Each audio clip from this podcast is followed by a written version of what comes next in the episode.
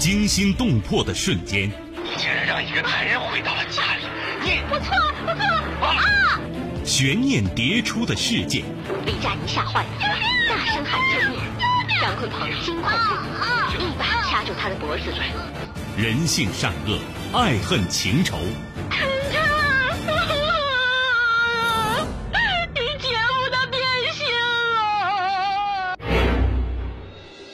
谁是你今生难忘的人？谁没有今生难忘的事？难忘今生，淮南带您看尽世间百态。今生难忘，声音魅力，品味人情冷暖。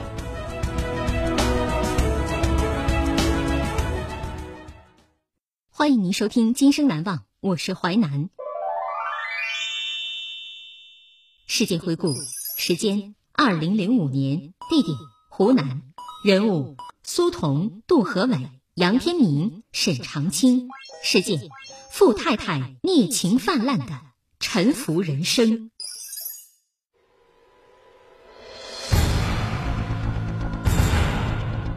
湖南省东安县一个高档小区里发生了一起血腥惨案。年仅三十四岁的富太太苏童被人残忍的砍死在家，这起惨案背后有什么离奇曲折的故事？富太太孽情泛滥的沉浮人生，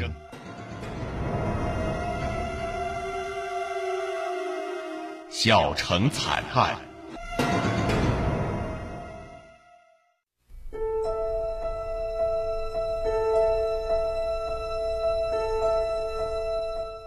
童出生于广西全州县一个家境殷实的商贩人家，上有两个哥哥，他排行第三。因为是家中独女，加上模样俊秀、活泼乖巧，被父母视为掌上明珠。两个哥哥对他也十分疼爱，所以苏童从小养成了孤傲清高、乖张野蛮的富家小姐脾气。高中毕业后，无所事事的他。宁愿整天在外东游西逛，也不愿帮父母照看生意。对此，父母和两个哥哥没少劝他，可苏童全不当一回事儿，依然我行我素。眼见女儿被宠成这样，父母后悔之余，只希望她找个好人家，早点嫁出去。一九九二年，二十一岁的苏童经人介绍，嫁给了做木材生意的杜和伟。杜和伟其貌不扬，但为人老实，头脑灵活，做生意是一把好手。甜蜜的新婚蜜月过后，杜和伟发现妻子一天到晚除了打扮和吃喝玩乐，家务活不愿沾手，对他的生意不闻不问。对此，他心里有些不悦，委婉地跟妻子提出了想法，希望他打理一下家务，管好家。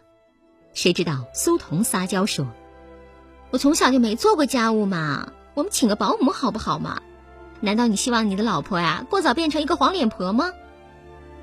拥着娇柔漂亮的妻子，杜和伟心软了，于是他依了妻子，请了保姆回家，把妻子像菩萨一样供着。然而苏童是一个骨子里耐不住寂寞的女人，丈夫外出忙生意，闲得无聊，她除了打扮，几乎都泡在麻将桌上。很快，一些不怀好意的赌友得知苏童老公做木材生意，家里颇有积蓄，千方百计的讨好他，时不时请他跳舞或者外出吃宵夜。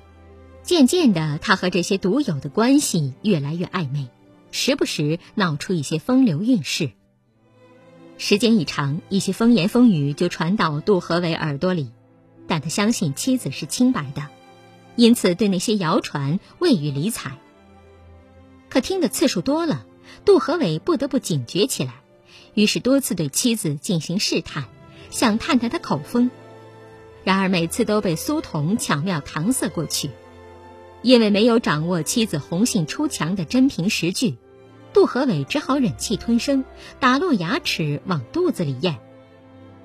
一九九三年底，随着女儿降生，苏童收心了，一心一意放在哺育女儿身上。可好景不长，随着女儿上幼儿园，他再次不安分起来，整天在街上闲逛，不是出入美容院，就是逛商场买时装、买化妆品。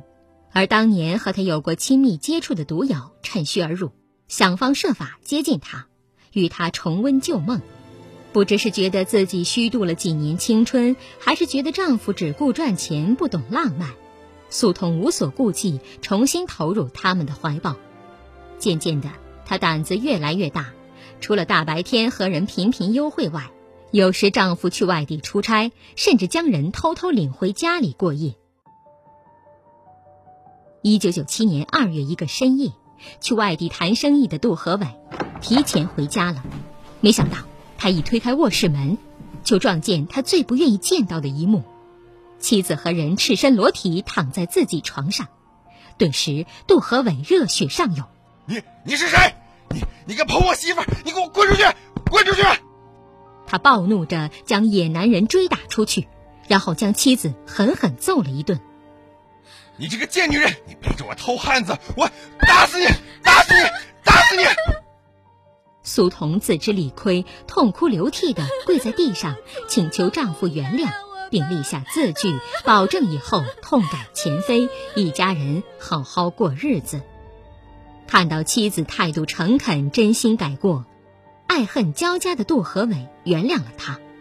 此后，素童果然收敛许多，不但开始做家务，也帮着丈夫打理生意上的事了。这样，一度紧张的夫妻关系终于得到缓和。可是，收心对于苏童来说，实在不是一件容易的事。两年之后。不甘寂寞的她，又开始暗地里和一些不三不四的男人交往了，甚至丈夫在家时，她也会编造理由频频外出和人幽会。妻子频繁外出，再次引起杜和伟警觉。一九九九年七月一天，苏童谎称外出买衣服，对妻子早有怀疑的杜和伟，怀揣一把水果刀，暗中跟踪她。果然不出所料。他发现妻子和一名陌生男子亲热地走进一家宾馆，打听到房号后，怒火中烧的杜和伟一脚踹开房门，吓得那名男子来不及穿好衣服，没命逃了出去。看着眼前衣不蔽体、恬不知耻的妻子，杜和伟本想将他暴打一顿，出一口恶气，然后和他一刀两断，可苏童这次非但不认错。反而态度非常强硬，大骂他不像男人，所以才会逼着他外出找情人。一听这话，杜和伟气不打一处来，他失去理智，抽出随身携带的水果刀，没命的扎向苏童。不知道扎了多少刀，眼看妻子浑身上下成了血窟窿，躺倒在地一动不动。杜和伟清醒过来，以为他死了。想到自己闹出了人命，与其日后受到法律严惩，不如干脆自行了断。于是从宾馆四楼飞身跳了下去，当场气绝身亡。可是苏童并没有死，奄奄一息的他被宾馆的服务员发现，送进医院。经过两个多月治疗，苏童总算从死神手里捡回一条性命，可姣好的容貌却彻底毁了，脸上像刀刻一般留下了一条长达三厘米的疤痕。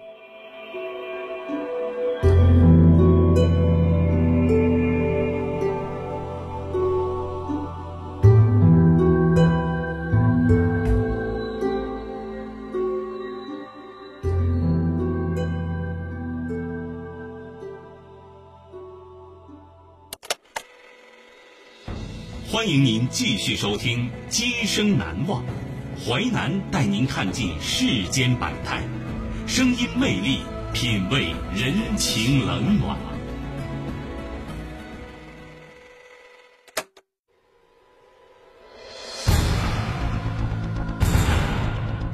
湖南省东安县一个高档小区里发生了一起血腥惨案。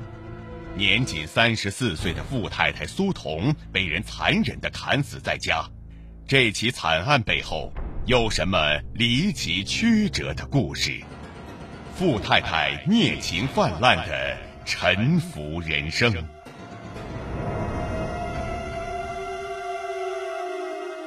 风尘少妇。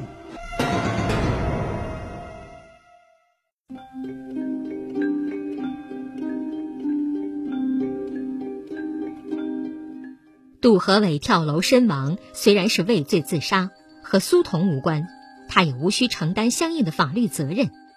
但在亲朋好友眼里，他成了道义上千夫所指的罪人。处理完杜和伟的后事，愤怒的婆家人毫不留情将苏童赶出家门。一个好端端的家毁在自己手里，婆家待不下去了。无奈，苏童只好将女儿留在婆家，一个人灰溜溜的回了娘家。然而，苏童的所作所为让娘家人是丢尽了脸面，父母和两个哥哥也不理睬他，没有一个好脸色，而两个嫂子也时不时指桑骂槐的咒他，这让苏童第一次体验到众叛亲离的滋味。婆家回不去，娘家也无立足之地。苏童心一横，留下一封简短的信，只身一人悄悄出走到桂林。来到桂林后，苏童住进一家旅馆，整天就是游山玩水、吃喝玩乐，过得好不自在逍遥。然而每当夜深人静，他倍感孤独，对女儿的思念和无尽的寂寞像潮水一样冲击着他，几乎令他窒息。想想以前一家三口幸福的生活，再对比眼前流落他乡的落魄处境，他只觉得做了一场噩梦。很快，苏童离开婆家时，偷偷带在身上的三万多元花去了近一万元钱。想想看不到未来的希望，他不由得打了一个寒战。要是花光了剩下的两万元，只知道玩乐享受，自己到时候将如何活下去？思来想去，苏童觉得自己唯一可以利用的就是自己的身体了。走投无路，只好拿身子来赚钱。可是对镜自照，脸上那条紫红色深深的疤痕却勾起他的伤心往事。这个杀千刀的杜和伟，你哪里不好捅，偏要在老娘脸上留下这条疤痕？往后要是和客人打交道，这让人看见了，还不把人吓得掉头就跑呀？苏童恨恨的这样想。几经考虑，苏童决定上医院整容，除去脸上那条刺眼的疤痕。两千年三月，苏童经过咨询，住进桂林一家整容医院，手术非常顺利。出院后，苏童惊喜的发现，脸上那条蚯蚓般的刺目疤痕终于消失的无影无踪了。看着镜中重新恢复往日美丽容颜的自己，苏童开心的笑了。去掉了疤痕，重拾信心的苏童等不及了，他迫不及待联系了一家洗浴城，明里是按摩女，暗中却陪客人外出卖淫，每月向老板上缴一定的管理费。当时苏童虽说已是六岁孩子的妈妈，但身材匀称，皮肤白皙，根本看不出年龄，加上口齿伶俐，很会打情骂俏，很讨客人喜欢。短短几个月，就成了那家洗浴城的一块招牌，连老板也不得不对他另眼相看。然而，用肉体来换钱，苏童经历了各种屈辱，客人素质参差不齐，有很多是抱着花钱买快活的想法。苏童身上被人掐得青一块紫一块，还有人发泄完用烟头来烫他。对此，为讨客人欢心。苏童只好流着泪，默默忍受。不知道多少次，苏童下决心逃离这种毫无尊严的屈辱生活，可想到自己无一技之长，要离开这行，连生计都成问题，又如何赚到大把的钱，满足每天流水般的开销呢？就这样，苏童深陷两难境地，苦苦挣扎。二零零二年四月十八号。是苏童人生转折的一天。这天，他接待了一个特殊客人。这人和他谈妥一切后，并不着急直奔主题，而是心事重重，坐到一边，好半天才蹦出一句：“我没有其他的想法，只想找人聊聊天说说我的心事。两年来接待了多少形形色色的客人，可苏童还是第一次碰到如此奇怪的人，这不由得引起他的好奇心。他乐得当一回听众，静静聆听对方的讲述。原来这人名叫杨天明，时年二十四岁，湖南东安县人。因为没有经商经验，和人合伙在广东珠海开了一家珠宝玉器店。结果打工几年积蓄下来的近二十万元血汗钱，全被合伙人骗走了。欲哭无泪的他，觉得无颜面见家乡的亲人，决定来到山水甲天下的桂林，结束自己的生命。可自杀前，他产生一个奇怪想法，就是找一个生活在社会最底层的人聊聊，把心事说出来。也希望自己在告别人世之前，听听对方对生活、对社会的真实想法。苏童惊呆了，他无论如何也不会想到，这位客人会把他当成人世最后的一位朋友，推心置腹把心事讲给他听。那一刻，一直活在阴影和屈辱中的他，第一次感觉终于活得像个人了，顿时莫名的感动流过全身。苏童近乎麻木的心灵受到强烈震撼。苏童得知对方还是单身一人，想想自己如今沦落到这般田地，过着不知廉耻的生活，却仍然万般留恋这个世界。毕竟人的生命只有一次，他没有理由过早结束自己的生命。惊讶之余，他隐约感到，往后他的命运要和眼前的陌生人连接在一起了。苏童感叹之余，将自己的故事和盘讲了出来。就这样，两人互为听众，相见恨晚，聊了整整一晚。最终，在苏童劝说下，杨天明打消了自杀念头。第二天凌晨，杨天明深深地向苏童鞠了一躬，准备起身向他告别。苏童鼓起勇气，忐忑不安地说：“呃，如果你不嫌弃，我跟你走。”杨天明足足愣了几分钟，猛地抓过他的手，激动地说：“那过去的我们，就当死了，让我们重新开始吧。”话音未落，两人紧紧拥抱在一起。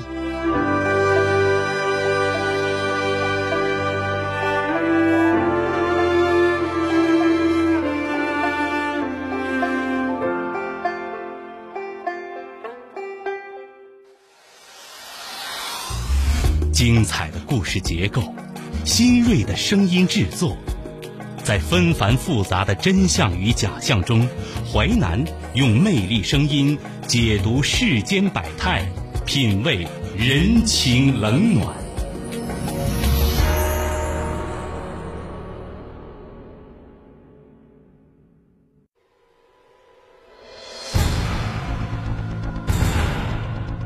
湖南省东安县一个高档小区里发生了一起血腥惨案，年仅三十四岁的傅太太苏童被人残忍地砍死在家。这起惨案背后有什么离奇曲折的故事？傅太太孽情泛滥的沉浮人生，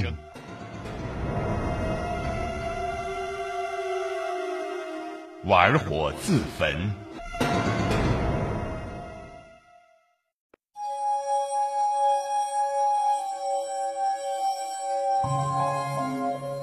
考虑到桂林是自己灵魂的迷失之地，苏童和杨天明商量，决定到杨天明老家发展，以此忘却心底那份永远的伤痛。苏童取出两年来全部积蓄十四万元，和杨天明回到湖南，他们正式开始了新的生活。也许是经历了人生太多的波折和起伏，苏童非常珍惜眼前这份迟来的安定和幸福。他憧憬着，只要和心爱的人一起拼搏，哪怕从零开始白手起家，他们也有希望，也可以重新拥有幸福的生活和崭新的未来。也许是出于经商世家，从小耳濡目染，苏童表现出不同寻常的经商天赋。经过考察，认为当地房地产市场较为活跃，大片住宅小区拔地而起。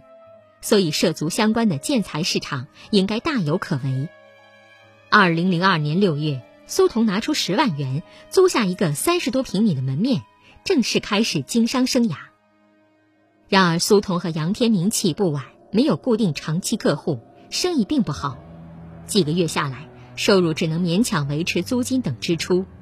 见此情景，苏童劝说杨天明让他留守店里看店。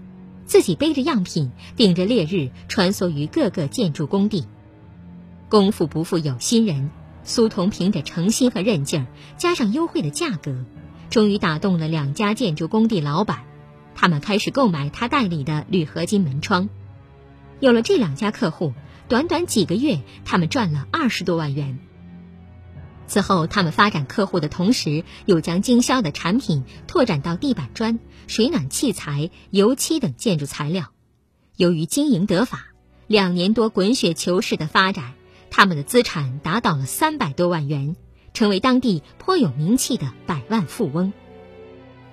有了钱，夫妻俩花了四十多万元，在县城最高档的小区买了一套二百平方米的豪宅。然而，此时杨天明正应了那句“男人有钱就变坏”的俗语。他觉得自己经过几年打拼，苦也苦了，累也累了，该是好好享受的时候了。于是，他瞒着苏童，在外偷偷养起情人。丈夫在花销上突然加大，自然瞒不过苏童法眼。作为妻子，丈夫在夫妻生活上的表现也让她起了疑心。难道丈夫在外有了相好的女人？这么一想，苏童不免紧张起来。二零零五年五月一天，苏童故意安排丈夫去外地收款，然后暗中跟踪起来。她想，如果丈夫真有事儿，她一定会前去和情人幽会，与其话别。果不其然，她发现丈夫三拐两拐来到一个花园小区，径直走进其中一个单元房。苏童心里一沉，脑海一片空白。丈夫果然瞒着自己在外养起了小情人。为了不让丈夫难堪，苏童决心暂时忍让，等他回来敲敲警钟，再做打算。几天后，杨天明出差回家了。到了晚上，苏童不露声色地对丈夫说：“都说男人有钱就变坏，你不会也是那样吧？”杨天明连忙说：“怎么会呢？”我不是那种人。如果真有那一天，到时候可别怪我不客气啊！杨天明愣了一下，不自然的笑了。你放心好了，我不会的。为了给丈夫改过的机会，苏童再次忍让。然而，她的忍让并没让丈夫有所收敛，她反而去得更勤了。而且，她还发现丈夫情人不止一个。无奈之下。苏童只好把暗中观察到的全部抖了出来，老底儿被揭，颜面尽失的杨天明顿时暴跳如雷：“养情人怎么了？就你这样的破鞋，还能拴我一辈子？老子真是亏大了！”一听这话，苏童只觉天旋地转，眼前一片黑暗。我是有污点没错，可是你不是不知道，你为什么还要旧事重提，揭我的旧伤疤？那一晚，苏童以泪洗面，整整哭了一个晚上。然而，苏童的伤心欲绝并没有打动杨天明分毫。他不但继续在外逍遥快活，还示威似的三天两头换情人，公然把他们带回家来。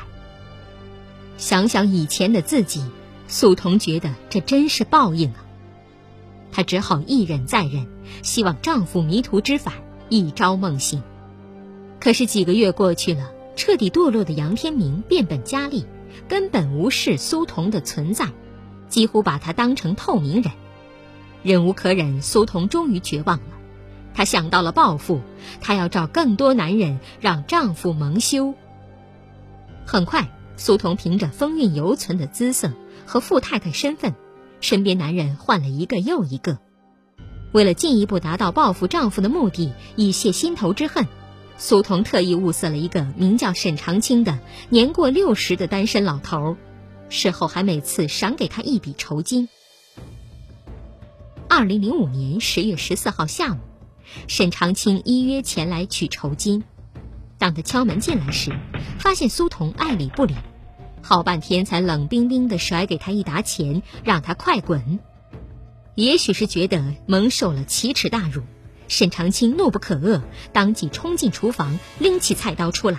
可怜苏童还没明白是怎么回事儿，就被沈长清乱刀砍死在客厅里。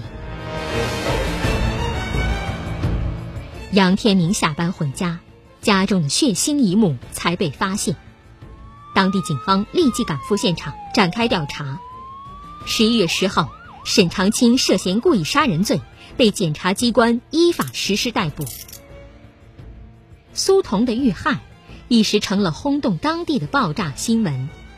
当人们得知这一惨案背后的隐情时，无不摇头叹息，感慨万千。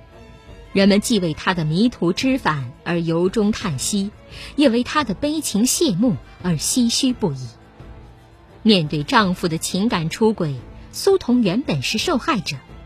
如果她能抽身离婚，或许是完全另外一种结局。然而，她却偏执的走上极端，以牙还牙的报复丈夫，结果枉送了性命。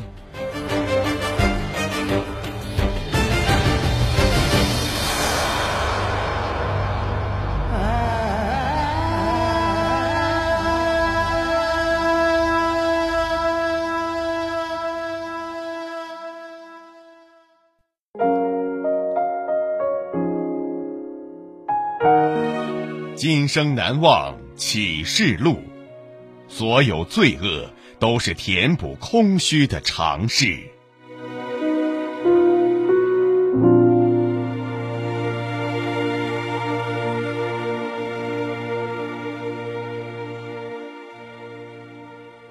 感谢您收听《今生难忘》，本节目编辑主持淮南，下期您将听到。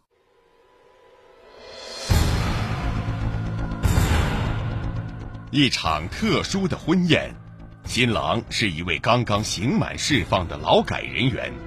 更令人想不到的是，两年前曾被新郎伤害的被害人给他们送来了八千多元的大红包。打拼八年，回头追爱被枪击。今生难忘。首播时间。周一至周五十七点三十分至十八点，重播时间周一至周五二十三点至二十三点三十分。本节目可以在吉林广播网、蜻蜓 FM 在线点播收听。